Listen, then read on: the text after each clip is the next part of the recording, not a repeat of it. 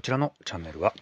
おうちコーヒー好きの私クーが日常の中で感じたことなどをお届けする雑談ボイスログです。今日は315回目の収録です。えそれでは始めてまいります。週末の独り言コーヒーフリックススリロキーです。はいということで、えー、本日は、えー、土曜日。もうすっかりなんか、えーと、その日に収録してその日に公開するちょっとパターンが定着してしまってるんですけど、まあ、ちょっと、んなんだろう、緊張感という意味では、うん、なんか、もう少し余裕持って2、3日前に収録したいですね。はい。うん、結構なんか前は週中に収録して、これいかんなとか思って、あの、撮り直しとかできてたんですけど、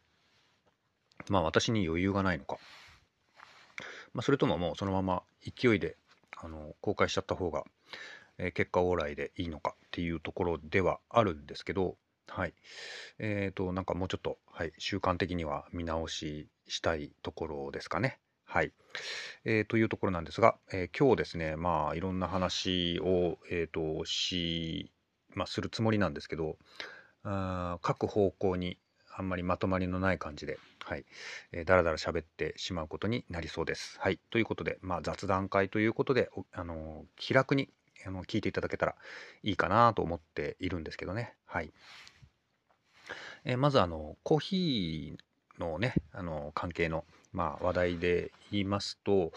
えー、まあ、相変わらず、えー、そうだな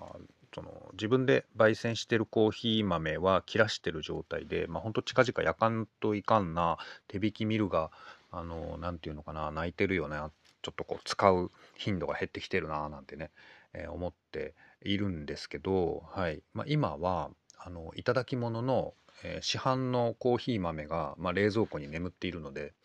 えー、まあ、それはそれで飲まないといけなかったのでちょびちょびこれを消費しているところではあるんですけどね。はい。えー、まあまああのスーパーとかで売ってる普通の豆なんですけどもう引いてあってね。なんですけどまあこれはこれでねあの美味しいものなんですよね。はい。全然えー、保存もちゃんと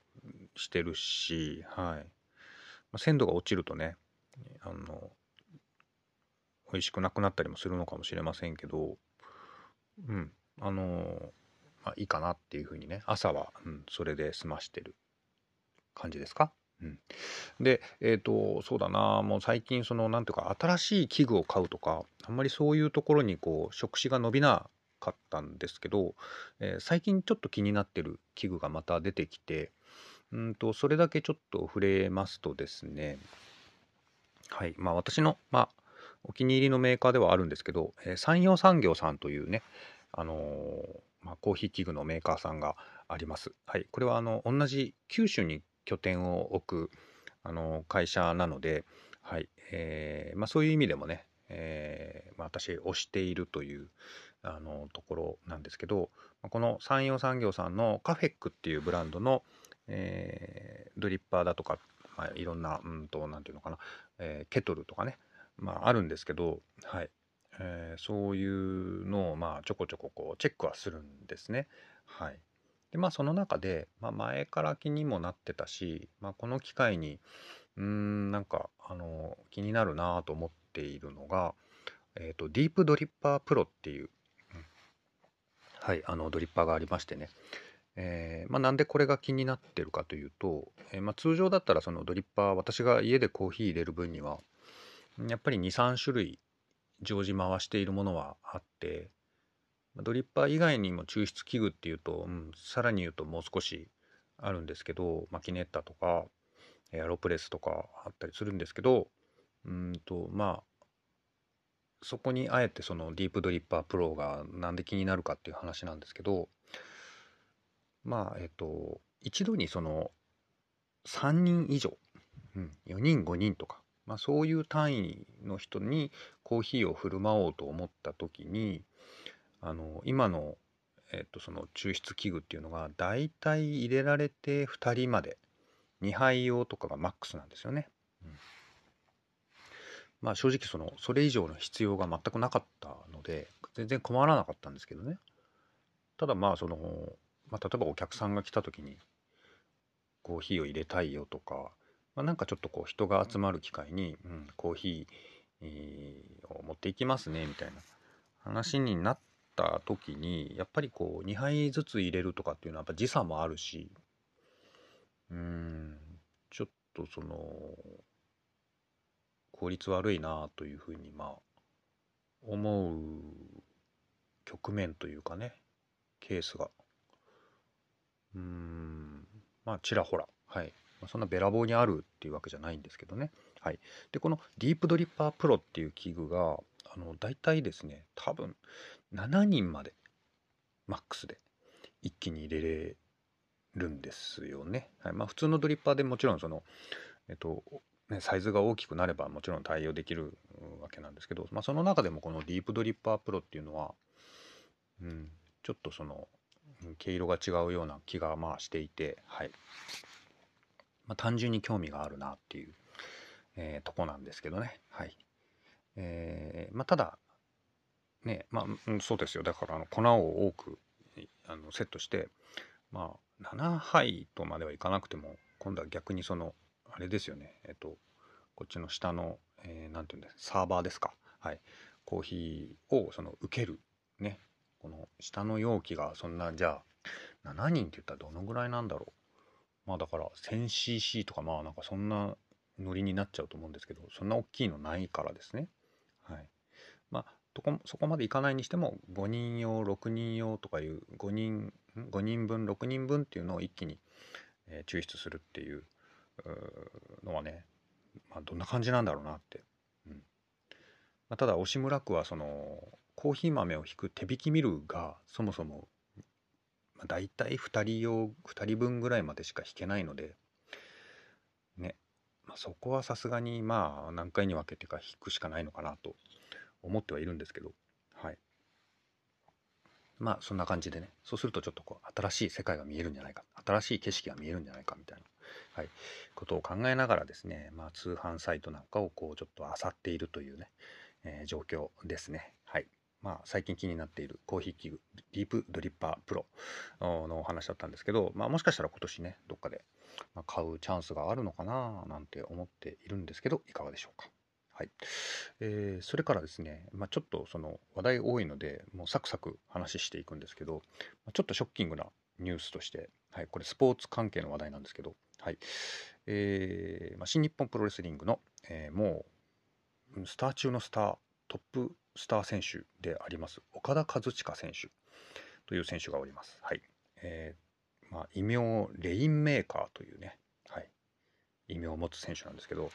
えー、つまりそのこの選手の行くところにはお金の雨が降るっていうね、うん。まあ、とんでもないコンセプトですけれども、はい。まあ、このトップオブトップ岡田和親選手がこの新日本プロレスとの契約を、えー、満了して対談をするというね、まあ、非常にショッキングなあ噂はあったんですけれども、はい。まあえーと、2月までかなあの新日の試合に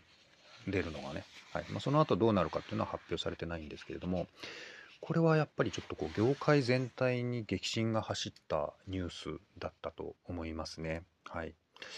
最近あの新日本プロレスあの棚橋宏新社長に、まあ、あの社長が変わったっていうので非常に話題になってたんですけど、まあ、下手するとそれ以上の,、はい、あのインパクトがあるニュースだったかと思います。はいでまあ私あのそうですね最近プロレス帰りを果たしたはいえー、何ですか、えーと、プオタですね、はい。えー、プオタ活動が再開したあ人間立場にあるわけなんですけど、えー、まあ、長らくね長らくこうそのプロレスとかのスポーツ観戦全体から遠ざかって久しぶりにこうテレビとかで見るようになった戻ってきたっていう時にこの、えっと、トップに君臨してたのが岡田和親選手でしたね。はい。まあ、その前だから私がんなんだろうそのプロレスっていうエンタメから離れていった頃の,、まあその最後の記憶としてトップ選手っていうと橋本真也選手とかね、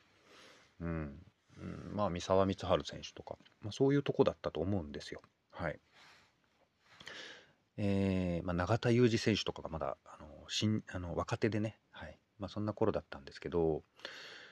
えー、まあ、本当この岡田和親選手を見た時はねちょっと覚醒の感がありましてね、まあ、まずスタイルがいいでしょう。はい、それからまあスタミナのお化けですね、はい、打たれ強い、はい。えー、でまあやっぱり動きがいいですしね、はい。まあ、全部のクオリティがまあ高いと。もうアスリートとしてなんか完成されてるなっていう感じもしたし。でまあルックスいいでしょう。はい。でまあこうパフォーマンスとかもね申し分ないっていうところでまあなんというこう、まあ、火のつけどころのないはい。なんかスター選手だなっていうふうに思ったしうんでまあ正直ちょっとこうなんか憎らしいぐらいに強い。はい。もうなんか突出してるんですよね。はい、まあ、そんなイメージを持ちましたね。であとこうなんか立ち居振る舞いとかがねも含めてなんかこうやっぱりだいぶ違うなっていうふうに思ったんですね。はい、なんていうかこう現代っ子プロレスっていうか現代的なプロレスとはまた違って、はい、で私なんかはちょっとやっぱりそのまあねその昔のその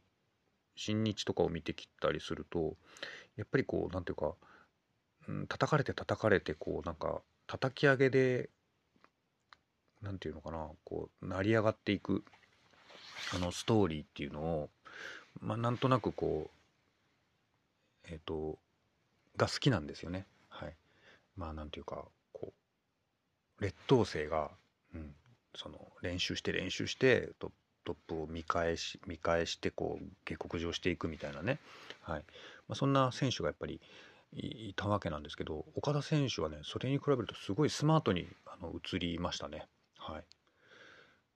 まあでもね、その今のこのタイミングでいろいろネット上の話とか聞いたりすると、やっぱりね、海外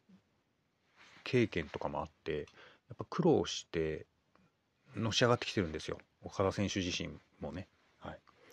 ただまあそれをあまり見せないというか、はい。その、もう悔しいんだよ。悔しくて悔しくてしょうがないとかね。なんかほら普通はこう何ていうか人生の苦渋みたいなものをまあなんかこうん見せたり、うん、しそうなもんなんですけど、まあ、この辺もなんか現代的なのかなとかね、思ったり、まあ、私の印象でしかないんですけど、はいえー、したところでしたね。えー、でも、うん、本当にあの世界的に評価されている選手であることは間違いないし新しいそのステージで、はいえーとまた輝いてほしいなと本当に思いますね。はい。私がこの数年ね、見たあ間でもね、やっぱりその、J. ホワイト選手とか、内藤哲也選手とか、まあいろんな選手とやっぱりこう、やり合ってきた、やっぱりその試合の、その、クオリティっていうのはね、うん、よく作品なんて言われたりしますけど、やっぱり高いものがありましたんでね、うん、やっぱりこれは激震だと思いますよ、うん、大きな、ね、ニュースだなって本当思ったびっくりしたニュースだったのでまあちょっとこれ話題に入れてみたんですけどね。はい、でじゃあ今度はねその、まあ、日本のプロレス業界とかあるいはその新日本プロレスっていう一つの団体にとってじゃあそれが、ね、今後どういうふうに、まあ、その作用していくのかっていうところがまたとっても注目なんですけど、まあ、何しろその対談までが短いですよね。もう1月の、ね、下旬になってるというのに、まあ、2月のね何日でもうラストマッチですよなんて言われるとうわ早いなみたいな気がするんですが、えーまあ、ここでねやっぱりそのまあ期待したいのはその下の選手の突き上げ、えー、なんですけどこの短期間にどういうドラマをなんていうかこう作っていけるのか種をまいていけるのかっていうところはすごく注目をしたいんですけど岡田選手といえばやっぱりレインメーカーショックというね、一つのムーブメントを起こしたわけなんですけど、まあ、その時にやっぱりその絶対的王者だった棚橋選手に対してまあそのねあのもう本当にポットでの岡田選手が「お疲れ様でした」ってこう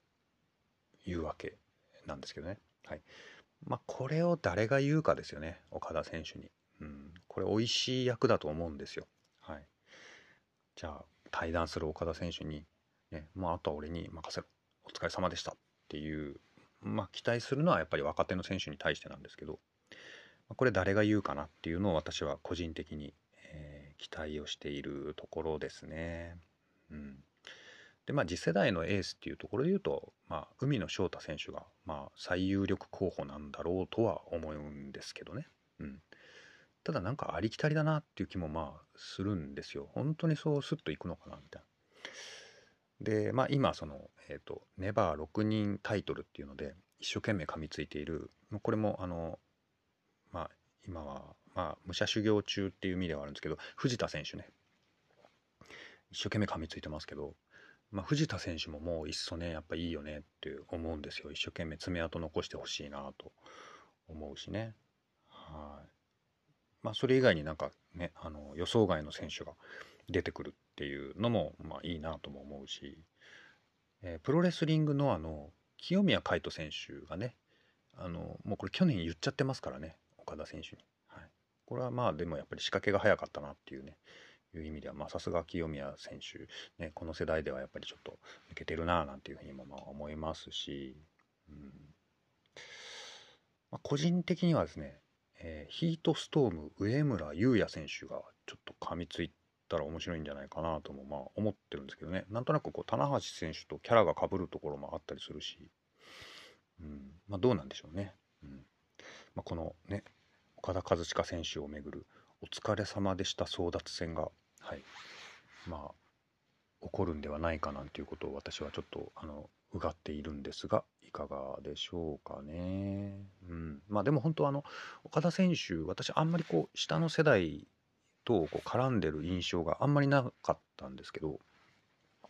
まあ、この1年ぐらいのねこの何ていうか6人タッグ戦線とかで、まあ、次々とあの成田選手とか海野選手とかがあのレインメーカーを受けまくるというね、まあ、この辺の 何ていうかこうドタバタ感はすごい好きでしたし、うん、なんか岡田選手がすごい楽しそうにしてるなみたいなね、うん、な感じもあったのでまあここはなんかもう一突き上げみたいななんていう、えーとはい、個人的にはワクワクしているところですね。はいえー、ということで、まあ、ついつい長くなってしまいましたけれども、スポーツ関係の話題でした。はい。で、あとですね、ちょっと、まあ、あそうだな、これ全部喋れないな。うん。えっ、とね、まあ、いくつかちょっと話したかったんですけど、うん、まずねあのゲーム会をちょっと開くっていうのをねあのどういうふうに、えー、考えたらいいのかなってちょっと話そうと思ったんですけどこれちょっと長くなりそうなんでまあ次回以降にはい、えー、話を回しましょうかねはいあの最近そうなんですよあの個人のゲーム会をあのちょこちょこやるようになってきていて、まあ、その中で、まあ、感じたことだったりだとかこういうとこで苦労したなみたいなところを、えー、まあ、何かの機会に喋っとくといいかなというふうに思った次第ですね。はい、これはまたの機会にしておきましょう。はい、えー、で、えー、まあ、ボドゲ関係でね最近まあそうだな遊んだゲームだったりだとか、うんまあ、ちょっとそのゲーム界にも関係してくるんですけど、うん、なんかあ個別のトピックでうんまあピックアップしていくとえっ、ー、とオインクゲームズさんのヒュードロドロップというゲームがありますね。はい。これはまあなんかお化けがモチーフになっている、まあ、ゲームなんですけど、まあ、要はその内容物にいろんな、えー、と鍵とか貝殻とか指輪とか鈴とかね、まあ、そういうこうその積み木みたいなのがいっぱい入っていてまあ、それをその片方の手に握りしめて、はい、でカードを開いた時に、まあ、そのカードに書かれているものだけ、えー、落としてくださいと。はいえー、でそれが全部無事に間違いなく落ちたらそのカードを獲得できますみたいな、はいえー、ゲームなんですけどね。はい、でこれがねなかなかあの白熱するし面白いし子供がやっても盛り上がるしあの楽しいんですよ。で最終的にその、えーとかえーと、カードを取ってっていうかその勝つごとに、えー、鈴を1個ずつ、あの、獲得してそれが手の中に増えていくんですね。はい、なのでで鈴を5個集めたら勝ちなんですけどその鈴が増えていくたびにその難易度が上がっていくんですよ。鈴ちちょっとち一回りちっちゃくてそのなんか積み木を落とそうと思ってる時に、えー、鈴がコロンって落ちちゃったりするのでそうするとあのバーストなんですね。はい、まあそういうちょっと白熱するゲームなんですけどで、まあ、非常にいいゲームなんですけどこれ説明する時にですねえっ、とその聞いてる人から「これどっちの手を使ったらいいんですか?」って聞かれることが稀にあってでまあこれはそのだから聞き手にしてくださいとか聞き手の逆がいいですとかまあいろいろこうなんか、まあ、言い方はあると思うんですけど一応説明書にもね何かしら表現があったと思うんですけどこれあのどっちでもいいですっていうね。っていうかまあどっちかっていうとあの都度変えた方がいいですっていうふうに私は説明するようにしていてはい。えー、まあなんでかっていうとあの白熱して手汗をかくというね。あの現象が起こるので、はい。まあ、これはなんかだからあの毎回右と左で変えたりしてもいいかもしれませんねみたいなね、はい。あのいう、まあ、ことがありました。はい。あのついついその白熱してしまうというところでは、うん、その辺のなんか、うん、私なりの教訓ですね。はい、とても面白いゲームなので、ぜひ遊んでいただきたいと思います。はい、あと最近なんですけど、えっと、コーヒーラッシュというね、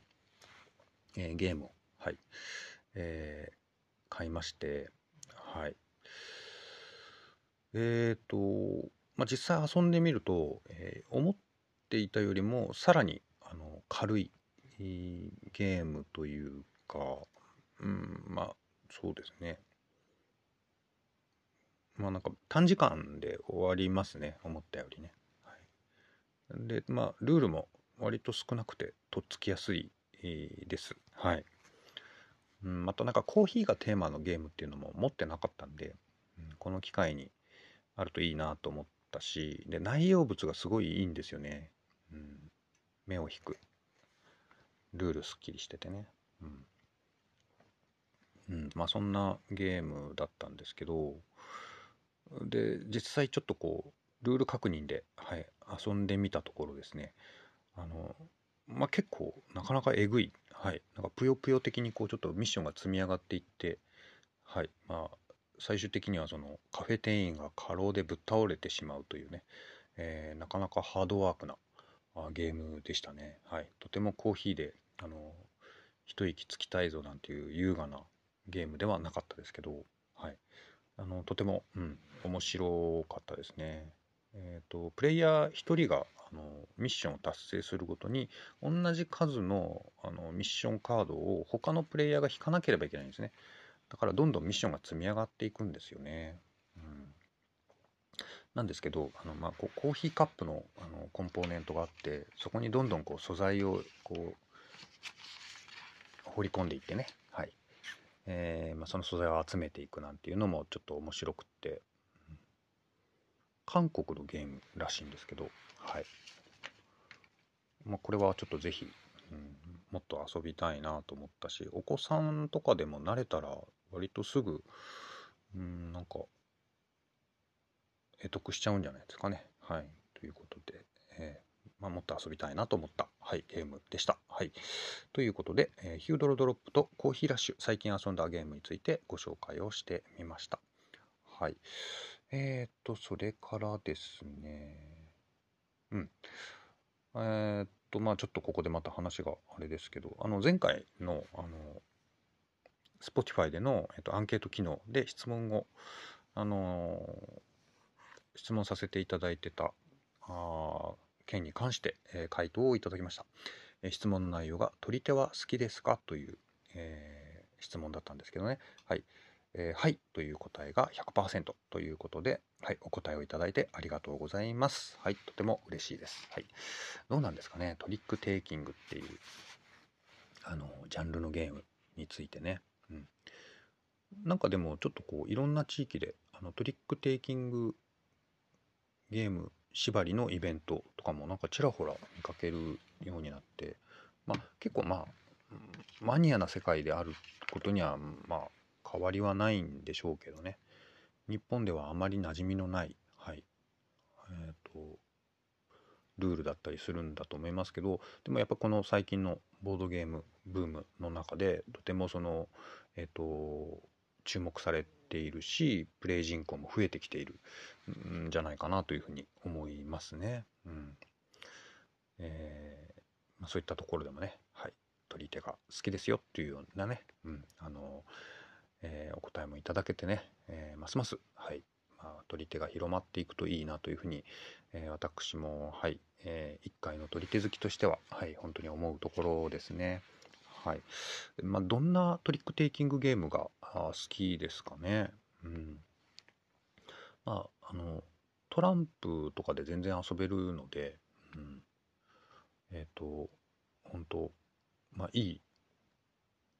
えっ、ー、と、いいジャンルだなっていうふうにね、本当思ってるんですけど、うん、いっぱいありますからね。うん。私、個人的にはですね、まあ好きな、うん、取り手については、うんと、そうだな。まあ、アメリカンブックショップ。これ国産取り手ですよね。はい。とか、えっと、ドキッとアイスも好きですね。うん。それから、トリックマイスター、ウィザード、5本のキュウリ。まあ、この辺好きだし、フォックス・イン・ザ・フォレスト。それから、まあ、あの、シンプルにハーツも好きですよ。はい。この辺についてはね、またなんかさっきみたいな逃げ方しますけど、なんかトリックテイキングゲームについて語る会みたいなのも、また別途企画しましょうかね。はい。ということで、はい、あの、アンケートにお答えをいただきまして、本当にありがとうございます。うん。あとね、あの、まあ、そうですね、取り手については、あの、欲しいゲームが前から言ってますけど、えパパヨが、えー、欲しいですね。はい。うん、まあ、そうですね。えっ、ー、と、まあ、なかなかえぐいゲームなんですけど、まあ、こうパーティー味があるっていうのと、あとまああのなんかこう見た目も含めて、うん、欲しいですね。はい。こう所有欲を、えー、刺激されるゲームだなと思ってるんで、はい。ほんとなんか、そうだな、バネストさんかどっかで取り扱ってくんないかな。復活してくんないかな、在庫が。うん、欲しいんだよな。あの、特殊ダイスがね、あの、いいですよね。はい。ポイントだなと思ってますけど、うん。あのバカみたいに失点をあの足し算するのとかも好きですね。はい。はい、ということで、はい、あの取り手の話また改めてしたいですね。えー、本当ありがとうございます。えー、っと、そうだな。まあ大体そんな感じ？うん、で、まあ今週もね、あのいろんな、あの、ポッドキャスト界隈も聞いてたんですけど、